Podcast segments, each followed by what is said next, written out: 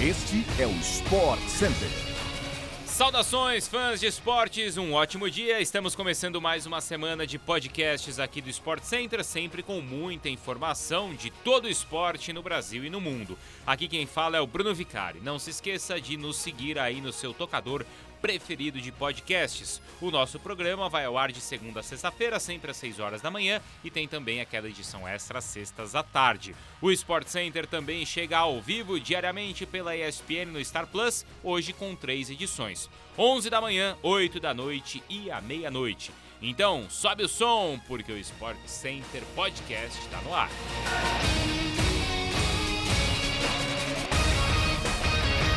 Começamos com o Brasileirão, no jogo mais esperado da 23ª rodada, Palmeiras e Flamengo fizeram a final antecipada no Allianz Parque e empataram por 1 a 1. Vitor Hugo abriu o placar para o rubro-negro, mas o Rafael Veiga empatou, deixando o Alviverde com 9 pontos de vantagem em relação ao Flamengo e 8 pontos de vantagem para o vice-líder do campeonato, que agora é o Fluminense. No Castelão, o Corinthians perdeu por 1 a 0 para o Fortaleza e assim caiu para a quarta posição na tabela. E no Maracanã, como dissemos, o Fluminense goleou o Coritiba por 5 a 2 e segue firme no G4 e agora é o vice-líder.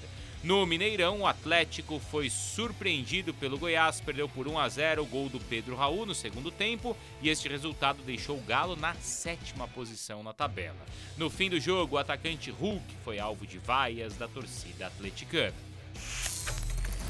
No Brasileirão Feminino foi definida a primeira semifinal. No Allianz Parque, pelo jogo de volta, o Palmeiras voltou a superar o Grêmio, dessa vez por 2 a 1 e faz o derby contra o Corinthians na Neoquímica Arena, que venceu. Aliás, o Corinthians na Neoquímica Arena venceu o Real Brasília por 1 a 0 e também passou de fase. Agora, claro, tem Palmeiras e Corinthians em uma das semifinais da competição. No futebol europeu, o final de semana foi agitado e teve muitas partidas com transmissão ao vivo pela ESPN no Star Plus. Pela terceira rodada da Premier League, o Arsenal levou a melhor fora de casa contra o Bournemouth, venceu por 3 a 0 e assumiu a liderança. Odegaard marcou duas vezes e Gabriel Jesus deu assistência para o segundo gol do norueguês. Já no St. James Park, Newcastle e Manchester City fizeram o jogo mais movimentado da rodada e empataram por 3 a 3. Haaland voltou a marcar pelos Citizens, que ocupam agora a vice-liderança da competição.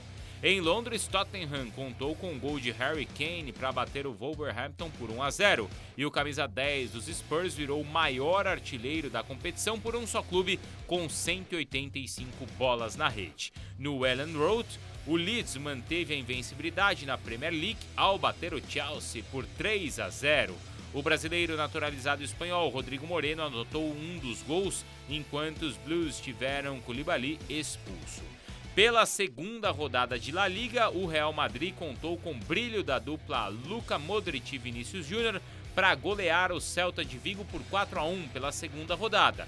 O resultado deixa os atuais campeões na vice-liderança, já que Vidia Real venceu o Atlético de Madrid por 2 a 0 e ocupa a ponta. No País Basco, Barcelona contou com o brilho de Lewandowski, que completou 34 anos e goleou a Real Sociedad por 4 a 1 e venceu assim a primeira em La Liga. O polonês deu ainda uma assistência.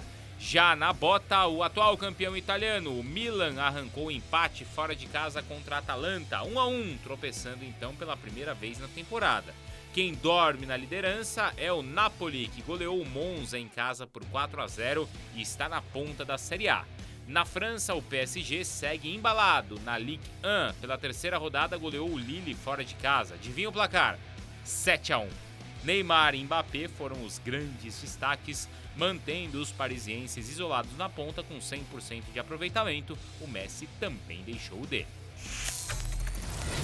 Na MotoGP, o italiano Francesco Bagnaia levou a melhor no GP da Áustria. A corrida teve emoção até o final, com o francês Fábio Quartararo tentando ultrapassagem na última volta, mas terminando em segundo.